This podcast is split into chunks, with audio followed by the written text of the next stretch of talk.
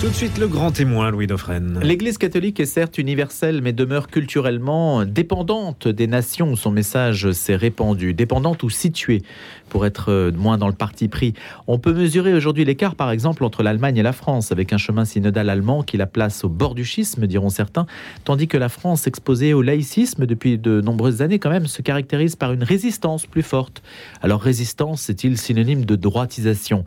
Les enquêtes d'opinion montrent que chez nous, les catholiques votent majoritairement majoritairement à droite, mais ce n'est pas une surprise, c'est depuis longtemps que les choses sont installées comme ça. Mais il n'est pas simple de s'en tenir à cette donnée électorale qui se reflète peu dans le positionnement sur quantité de sujets fondamentaux, touchant notamment aux mœurs, comme l'attitude devant le début de la vie, par exemple, où le clivage droite-gauche fut d'une aide relative, comme on l'a vu avec la constitutionnalisation de l'IVG. Bref, on se souvient qu'en 2012, Jean-Louis Schlegel et Denis Pelletier avaient publié à la gauche du Christ une enquête sur les chrétiens de gauche en France de 45 à nos jours. Dix ans plus tard, voici donc à la droite du Père une synthèse sur les catholiques et les droites sur la même période. Travail dirigé par deux universitaires, Yann Raison du Closio qui était venu nous en parler il y a quelque temps, et Florian Michel que nous recevons à présent sur deux volets un petit peu différents. Yann Raison du Closio avait beaucoup parlé de l'actualité, Florian Michel, c'est plus euh, la période qui va de 45 aux années 60-70. 800 pages quand même hein, sur cet objet d'étude un peu incongru qui est devenu le catholicisme en France et dont Stéphane Rosès nous disait quand même hier qu'il peuplait encore notre, nos imaginaires avec euh, beaucoup de talent. Vous avez beaucoup apprécié sa prestation. Bonjour Florian Michel. Bonjour Louis Dauphren. Est-ce qu'on peut déjà avoir votre retour sur l'écho que reçoit cet ouvrage qui est sorti maintenant il y a quelques semaines et apparemment ça suscite beaucoup d'intérêt. Oui, merci de, effectivement de, poser cette question. L'ouvrage est paru euh, fin octobre, donc il y a maintenant à peu près un mois et demi, et de fait on a reçu un très bon accueil le, de la part des médias, de la part euh, de, évidemment de tout le petit monde, disons, euh, catholique. Le, universitaire aussi Universitaire également. J'étais euh, le week-end dernier dans, ma paroisse pour faire des, signatures de volumes et ça a engagé un certain nombre de conversations. Les gens euh, racontaient volontiers les histoires de famille et je vois bien que euh, notre volume raconte vraiment l'histoire personnelle, l'histoire familiale des, milieux catholiques français. cela dit, de, depuis, depuis six semaines, j'observe deux petits, euh, comment dire, deux bémols dans la, dans la réception, oui. Euh, aux deux extrêmes de, de l'échiquier politique. Hein. Le, une célèbre radio euh, française le, trouvait que dans notre volume à la droite du Père, on ne parlait pas suffisamment des catholiques de gauche.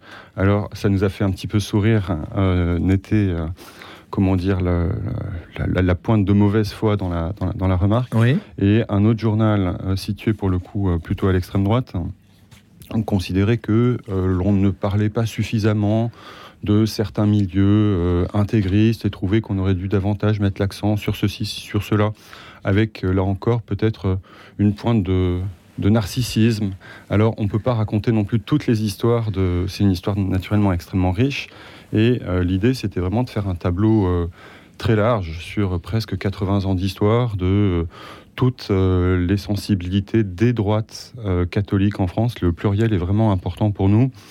Et euh, l'idée, c'était vraiment de traiter non seulement les droites extrêmes, les droites les plus radicales, mais également les droites gouvernementales, les droites parlementaires. Et donc c'était un angle très large qui, qui supposait effectivement que l'on ne puisse pas faire un agrandi sur chaque tête d'épingle, sur chaque chapelle de, ce, du vaste Tradiland, comme on dit aujourd'hui. Est-ce qu'il y a une urgence de transmission culturelle? Parce qu'il y a beaucoup de noms et de portraits. Je trouve tout à fait intelligent d'avoir des portraits de figures qui ont peuplé l'histoire du catholicisme, en particulier en, politique, ou qui ont joué un rôle dans l'espace public, et dont les noms, honnêtement, Florian Michel, à, part peut-être des universitaires et des gens qui s'intéressent à cette question, ont été passablement oubliés ou sont très rarement mentionnés. C'est vrai. Alors, urgence, euh, oui, je crois. On a toujours euh, le besoin et un besoin urgent de, mieux connaître euh, notre histoire, de, ne pas se concentrer sur les 15 ou 20 dernières années, sur les quelques dernières batailles. On a toujours avantage à prendre un peu de champ, évidemment, par rapport à l'actualité. Je crois que c'est vraiment le sens et la richesse de l'histoire qui nous offre cela.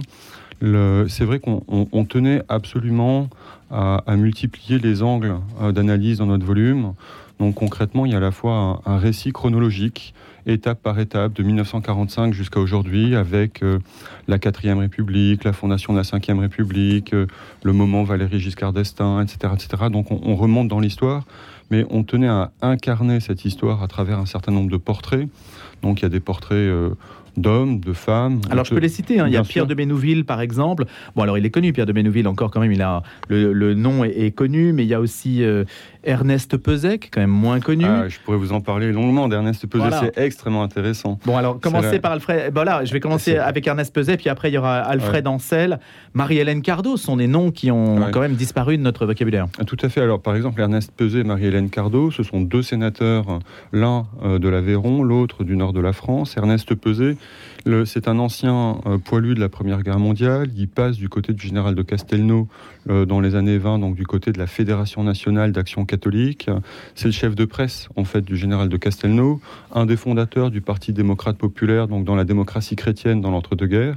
Et euh, il vote les pleins pouvoirs en 1940 au général Pétain. C'est un grand parlementaire, en fait, de la fin de la Troisième République et du début de la Quatrième République.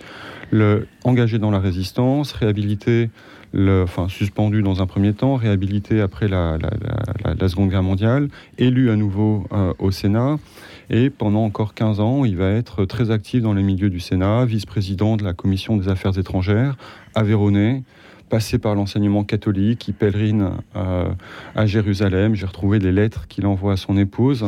Et c'est extrêmement intéressant parce qu'on a là un, parlementaire euh, catholique, chrétien, engagé, qui milite euh, toute sa vie euh, au nom de la civilisation chrétienne et euh, qui occupe un terrain très centre-droit, en fait. Il hein, faut, le, faut, le, faut le mesurer. Et, cela jusqu'à la fondation de, la Ve République. Il regrette dans ses mémoires à la fin de son existence que la démocratie chrétienne n'ait pas été davantage, comment dire, porteur de cette identité chrétienne que lui-même n'a cessé de, de, véhiculer. Et en même temps, c'est un homme des, des, grandes conférences internationales, des années analyse euh, le, sur euh, des années 30 jusqu'aux années, jusqu'aux années 50. Donc c'est vraiment un personnage intéressant. Il, occupait un poste majeur dans l'histoire euh, du, Sénat, du, de, l'Assemblée nationale française, et effectivement complètement sorti de vue, sorti de perdu de... Et Marie-Hélène Cardot, on disait... Alors juste un mot, Ernest Peset, je vous poserai la même question pour Marie-Hélène Cardot, c'est en tant que conscience catholique dans l'univers politique, vu le contexte qui a été le leur, quels étaient leurs préoccupations? Quel regard porta-t-il sur l'évolution de la société? Qu'attendaient-ils en fait de leur action? Concrètement, euh, quelqu'un comme Ernest Peset, il est très engagé dans les relations internationales et très engagé euh, à construire la paix. C'est toujours pareil. Euh, la guerre, ça, prend beaucoup de temps, ça coûte très cher, et construire la paix, ça prend davantage de, temps et ça fait moins de, moins de bruit. Mais Ernest Peset, pendant toute son, son existence, il a, il a cherché à nouer des liens avec l'Europe de l'Est. D'abord, quand, l'Europe de l'Est est tombée sous le joug nazi, puis communiste, puis à nouveau au lendemain de la Seconde Guerre mondiale. Il était très attentif à tout ce qui se passait en, Hongrie, en Tchécoslovaquie. Il était très engagé euh, du côté de l'Autriche également. Donc voilà, un, homme politique catholique, très sensible précisément à ce que vous disiez en introduction, à l'universalité de l'Église, bien au-delà de son Aveyron euh, natal. Marie-Hélène Cardot Marie-Hélène Cardot. Il y a un très beau portrait, c'est euh, notre collègue Charles Mercier de l'Université de Bordeaux qui l'a rédigé, une femme et euh, Dieu, sait qu'elles ont joué un rôle important dans cette histoire des droites euh, catholiques. Marie-Hélène Cardot est qualifiée de la sainte du Sénat. Et là aussi, euh, une famille plutôt résistante pendant la Seconde Guerre mondiale. elle perd son mari pendant la Seconde Guerre mondiale et s'engage ensuite pendant plus de 20 ans en politique, dans un certain nombre de cabinets ministériels et de le ministre à diverses reprises et euh, élu euh, au Sénat pendant plusieurs décennies. Alors, il y a d'autres noms, bien sûr, on ne peut pas tous les faire. Florian Michel, évidemment, Georges Bidault, euh, c'est un nom tout à fait connu, dont d'ailleurs euh, euh, Yann Raison du Closio nous avait parlé. Robert Martel, euh, Jean Housset, l'abbé Victor Alain Berthaud, l'abbé Berthaud qui est, aussi un nom connu dans, le milieu catholique de l'époque. Il y a un nom qui suscite peut-être qu'un écho particulier parce qu'il est lié aux enjeux. Je parlais tout à l'heure de la constitutionnalisation de l'IVG et puis les questions, les questions problématiques autour des mœurs. C'est Lucien Neuwirth, qui est un petit petit peu une énigme. Pourquoi Lucien Neuwirth s'est-il retrouvé sur ce sujet de la contraception? Bah, Lucien Neuwirth, euh, c'est vraiment intéressant que vous pointiez ce, nom. Le, les lois sur la contraception en France ont été adoptées euh, sous De Gaulle. Le, la loi de l'avortement de Simone Veil sous Valéry Giscard d'Estaing. Euh, d'une certaine manière, ce sont des, des, gouvernements de droite, hein, pas toujours soutenus par les parlementaires de droite, mais en tout cas des gouvernements de droite, qui euh, ont fait bouger la société française euh, sur ces questions-là. Alors euh, avec, avec mesure, parce que précisément la loi de Simone Veil était plus nuancée et plus subtile que une loi précédente que les partis de gauche avaient voulu faire adopter. Mais Lucien Neuwirth, c'est un bel exemple d'un député gaulliste convaincu que la régulation euh, des enfants dans un certain nombre de milieux, de familles pauvres, qu'il avait pu observer quand il était un élu local, était une question importante à résoudre. C'est un moment où, euh, avant Humanévité, dans l'Église de France, les cartes en fait sont assez ouvertes et c'est Humanévité qui va euh, le refermer cette porte à l'été 68 et Lucien Neuvier donc effectivement son nom est attaché avec toutes les difficultés que, que, ça, que ça a pu poser pour lui mais aussi pour, pour sa famille puisque le, on raconte que un de ses enfants a dû changer d'école parce que euh, la, directrice de l'école, une école catholique, euh, ne tenait pas à ce que le fils du député, la fille du député soit, soit présente dans les murs, etc. etc. On, est là sur un, moment de l'histoire assez euh, effectivement singulier, avec parfois sur certaines questions des fronts renversés. Comment se fait-il que euh, vous allez peut-être trouver ma question caricaturale, mais comment se fait-il que la gauche sociétale soit allée chercher des figures de droite pour imposer certains éléments de rupture? Parce que on aurait très bien pu imaginer que la droite ne fût pas associée à, ce genre de d'innovation, d'avancée ou de régression, diront certains. Alors, je suis Régression dans l'ordre moral, hein. bien sûr. Je ne vous demande pas de porter le jugement. C'est assez tôt le matin, donc je suis pas sûr de pouvoir répondre autant que, qu'il le faudrait euh, avec autant de précision nécessaire. Ce que je voulais dire, est-ce qu'il faut nécessairement associer la droite pour qu'il y ait une avancée sociétale qui soit efficace Mais Moi, ce qui, ce qui, me paraît euh, à peu près euh, facile à établir, c'est effectivement les mutations de, de, de la représentation collective de quelqu'un comme Simone Veil le très euh, centre droit dans un premier temps et qui devient aujourd'hui l'égérie euh, d'un certain nombre de partis de gauche. En 1974-75, euh, les partis de gauche ne sont pas particulièrement fervents de la loi proposée par Simone Veil qui leur semble extrêmement restrictive encore. Donc effectivement, il y a là, si vous voulez, un dialogue entre l'histoire et la mémoire, et dialogue très classique et fécond, mais le, en 1975, le Simone Veil n'est pas, euh, comment dire, euh, le, adopté euh, sans, sans, sans, quelques sourires crispés par quelques milieux de gauche. Non. Alors qu'aujourd'hui, vous avez des milieux de droite qui font l'éloge de la loi de Simone Veil pour justement s'y retrouver dans la lettre de la loi et pas dans l'interprétation qu'on a pu euh, en, donner. Il y a une autre figure euh, peut-être euh, dont on peut parler, même si on, pourrait y passer des heures, bien sûr, Florian Michel, à l'aune de cet ouvrage qui s'appelle À la droite du père, je le rappelle. C'est Maurice Clavel qui a été une figure importante, intellectuelle, qui a hum, joué un rôle aussi dans, dans le moment 68 effectivement, Maurice Clavel, il revient. Je suis obligé de vous. Ah oui, oui, il faut que je retrouve, euh, faut que je retrouve les Je vous amène à, rechercher vos sources. Maurice Clavel, effectivement, qui joue un rôle important euh, dans notre histoire. C'est à la fois, peut-être sur un, sur un autre angle, il, nous, il est important pour nous d'écrire à la fois une histoire religieuse, politique, sociale, mais également culturelle euh, de ces univers des droites euh, catholiques. Et euh, vraiment, la, question culturelle est très importante. Tout à l'heure, on parlait des portraits, mais à la fin du volume, il y a également une liste d'entrées, un petit peu comme dans un dictionnaire, ce qui permet de le préciser des questions qui, commenceraient avant 1945, avec, par exemple, l'Ouest français, avec le, le Loden, le vêtement, avec la question de la littérature jeunesse, avec un ensemble d'éléments dont la chronologie euh, n'est pas évidemment vérifiée par euh, la libération de la France en 1945. Oui, des éléments thématiques, des, angles thématiques. Oui, des, éléments thématiques et effectivement fortement culturels. Le, sur Maurice Clavel. Maurice Clavel, je ne retrouve plus la page. Bah, écoutez, on ira, on ira vous lire de toute façon. Hein, exactement, c'est encore le plus simple. C'était pas le problème. C'est vrai que c'est. Bah, pendant que vous cherchez, je vous pose une autre question, Florian Michel.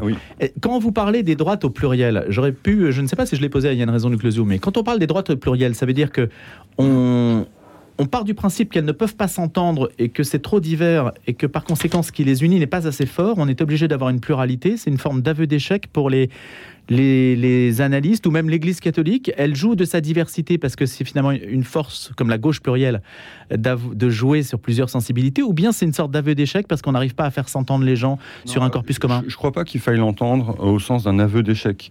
Le, pluralisme, il est là, dans les droites catholiques françaises, et il nous importait de euh, le souligner pour euh, montrer la complexité de cet objet, parfois un peu réducteur, de la même manière qu'on a parlé d'un islamo-gauchisme. Dans certains milieux, on parle d'un catho-droitisme au sens euh, bah, ça irait de soi, on est catholique donc de droite. C'est un petit peu la position d'une Simone de Beauvoir dans les années 50.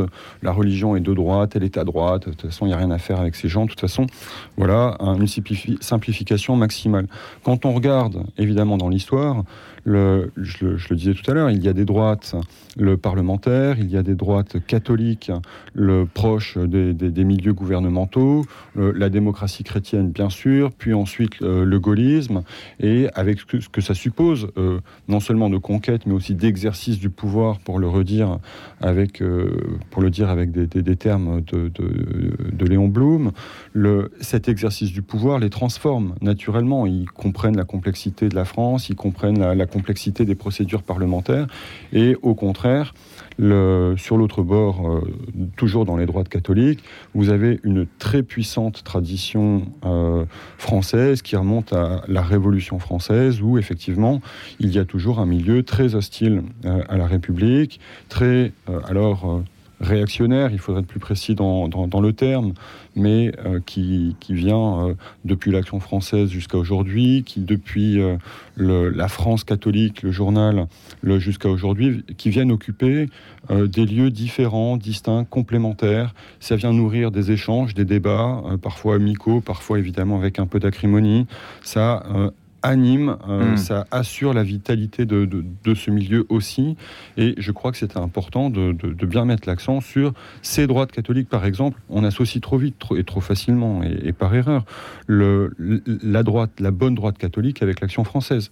Il existe une autre tradition euh, qui remonte précisément au général de Castelnau, euh, aux lois anticléricales de 1924, à la Fédération nationale d'action catholique, et entre la FNAC, euh, donc la Fédération nationale d'action catholique et l'action française, les couteaux sont tirés. Le, par exemple, le, colonel de la Roque également. Euh, donc, qui injustement est, traité dans l'histoire. Injustement traité dans l'histoire, et effectivement, souvent associé au fascisme, alors qu'il ne l'était pas du tout. Le, donc, le, fondateur des Croix de Feu, enfin, pas le fondateur, mais en tout cas, un des, artisans euh, des Croix de Feu et qui construit dans les années 30 le premier parti euh, de masse euh, des droites.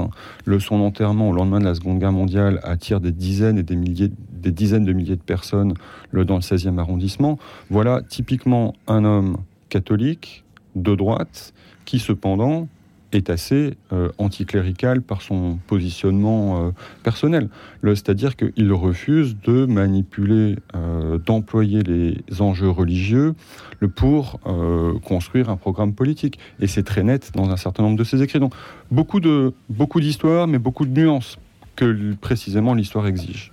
Florian Michel, est-ce que justement c'est un livre d'histoire à la droite du père? Est-ce que alors quand je dis c'est un livre d'histoire qui nous emmène jusqu'à l'actualité récente, même si on en parle peu ce matin, est-ce que ça veut dire qu'aujourd'hui, c'est indiscernable, c'est beaucoup plus difficile de donner une substance à, toutes ces polarisations, tous ces courants, parce que c'est devenu un infinitésimal aujourd'hui, peut-être le catholicisme en France, et que donc justement c'est l'occasion, on est obligé de se retourner pour trouver un petit peu de substance, de substance un petit peu de chair, et qu'aujourd'hui, ça n'a qu'une valeur historique tout ça. Alors je ne crois pas que ça n'ait qu'une valeur historique, euh, parce que je pense que c'est pour ça que je suis historien. Que je, suis convaincu que l'histoire euh, peut permettre de, mieux comprendre l'actualité. Euh, cela dit, effectivement, je vous rejoins, la polarisation ressemble parfois à un avachissement d'un certain nombre de, questions, un appauvrissement de, de, manière assurée. C'est vrai que depuis 20 ans, ce sont essentiellement les enjeux euh, sociétaux, moraux. Euh, depuis le Pax jusqu'à aujourd'hui, on a le sentiment au fond que c'est les mêmes thématiques qui sont déclinées à l'infini et on ne voit pas très bien du reste où est-ce que ça pourrait finir, euh, tous, ces, tous ces débats, au détriment d'autres questions qui me paraissent à moi historien plus, plus fondamentales, la nature des institutions, effectivement la question de la comment dire, de la, représentation de la nation française euh, dans les relations internationales, mmh. la question de l'immigration euh, qui croise euh, quand même une bonne partie de, cette histoire aussi. On le voit bien dans, l'entre-deux-guerres. En France, l'immigration était pour l'essentiel d'origine catholique, à travers les Italiens, les Belges, les Portugais, les Espagnols, et évidemment, ça va poursuivre au lendemain de la Seconde Guerre mondiale. mais ces quelques dernières décennies, il est évident que l'immigration a changé de, nature euh, sur le plan, euh, en tout cas religieux. Au, contraire, là aussi, vous parlez tout à l'heure des États-Unis et, de l'Allemagne. Aux États-Unis, l'immigration, encore aujourd'hui, est essentiellement catholique. Donc, évidemment, en interne, euh, tout cela va jouer très différemment dans les Cela dit, vous le mentionnez, je crois, dans l'ouvrage, il y a une sociologie en fer à cheval pour le catholicisme français, avec d'un côté un pôle plus bourgeois, urbain, etc., puis un, pôle venu de l'immigration ou des territoires d'outre-mer. Deux milieux d'ailleurs qui ne se fréquentent pas. Hein. effectivement, alors faire à cheval, je ne suis pas sûr qu'on emploie la formule, mais effectivement l'idée est bien là. ce, qui, ce qui paraît relativement euh, établi également, c'est que les milieux disons, euh, bourgeois français ont plus de euh, capacité à transmettre la foi, alors que les milieux populaires sont euh, autrefois catholiques, sont les premiers, sont plus susceptibles, disons, d'avoir des difficultés dans cette transmission-là. les structures du catholicisme aujourd'hui, euh, est-ce qu'elles reflètent, euh, est-ce que la droite est représentée dans les structures du catholicisme? J'entends dans l'accès au centre que peuvent représenter les institutions, et on voit que ces institutions ont plus de mal peut-être qu'avant à se faire entendre du centre du politique. On l'a vu pendant le Covid d'ailleurs, où les choses se sont traitées de manière. Euh, enfin, on n'aurait pas traité Monseigneur Lustiger comme ça. Alors, la question est vraiment, vraiment délicate et vraiment pertinente. L'historien que je suis est un peu démuni pour, euh, pour répondre. Le, effectivement, il y a une interface le, entre l'Église et euh, l'État qui est toujours complexe à, mmh. à, penser. On le mesure dans les années 60, euh, au temps du gaullisme, il y a une intégration très forte entre euh, un certain nombre d'évêques et les hauts fonctionnaires, ce qui permet de négocier très haut dans les ministères un certain nombre d'accords, un certain nombre de, points d'entente. Et là encore, c'est le chapitre du, collègue de, Bordeaux, Charles Mercier, qui, évoque cela, avec beaucoup de, finesse et beaucoup de, matériaux pour le montrer. Un certain nombre d'évêques qui deviennent en un sens les conseillers spirituels des hauts fonctionnaires. Hmm, c'est ça. Aujourd'hui, est-ce qu'on en est euh, capable? Je ne crois pas. Cette interface, l'Église a, conscience de, sa nécessité. Elle déploie des moyens. Je sais bien qu'il y a un service d'action politique, il y a un aumônier à l'Assemblée nationale, à Saint Thomas d'Aquin, etc., dans le voisinage dans tel ou tel diocèse, je sais qu'il y a des... Mais c'est une euh, autre époque un peu. Mais c'est une autre époque et en même temps, on sait bien encore aujourd'hui qu'il y a des pèlerinages qui sont organisés à Lourdes pour le, personnel politique. Tout, cela manque peut-être hmm. d'intégration. J'ai une dernière question. Réponse en 10 secondes, Florian Michel. Est-ce que vous avez débattu déjà avec Denis Pelletier, Jean-Louis Schlegel, Alors, de cette question? Bien sûr. Bien sûr, Denis Pelletier, Jean Dans des médias? Dans des médias. Euh, L'avis a invité Jean-Louis Schlegel et Yann Raison. Et Denis Pelletier et Jean-Louis Schlegel sont des bons amis, donc on échange euh, très volontiers. Merci beaucoup. À bientôt. Autour de la droite du Père, les catholiques et les droites de 45 à jour au seuil. C'était Florian Michel, universitaire, historien. Merci d'avoir été notre invité dans le Grand Témoin ce